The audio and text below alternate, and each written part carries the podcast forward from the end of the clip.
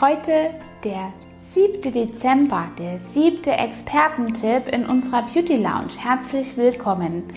Heute habe ich mich einem Thema gewidmet, was auch etwas zu kurz kommt im Winter. Haarentfernung und zwar Haarentfernung durch Zuckerpaste. Sollte ich das weiter betreiben, ist das notwendig, überhaupt im Winter haarfrei zu sein. Durch die warme Kleidung sieht man mich eh nicht sehr hautfrei und Dadurch hast du vielleicht überhaupt gar keine Lust, das weiterzumachen. Das ist ein Trugschluss, denn man muss ein bisschen auf die äh, Haarwuchsphasen achten. Es gibt verschiedene Haarwuchsphasen, in denen sich ein Haar bildet, leicht heranwächst, aus der Haut heraustritt und dann wiederum in einer Ruhephase sich auf den Prozess des Ausfallens vorbereitet. Und dies ist ein ständiger Zirkel oder Kreislauf, bei dem wir nur so ein bisschen Zeit haben, eine kleine kurze Zeitspanne, bei der wir Einfluss haben auf das Haarfollikel, was jetzt gerade ähm, haarfrei ist durch die Depilation.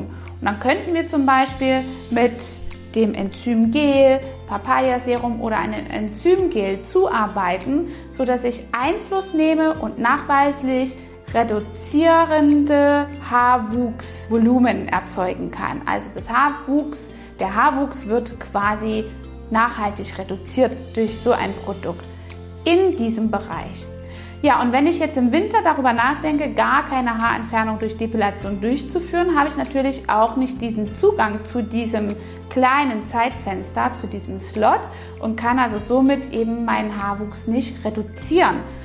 Außerdem ist es natürlich so, dass wir ganz und gar wenn wir aufhören, diese Haarentfernung zu machen, einfach wieder in diesen Haarwuchsrhythmus hineinfallen, den uns die Natur genetisch mitgeliefert hat.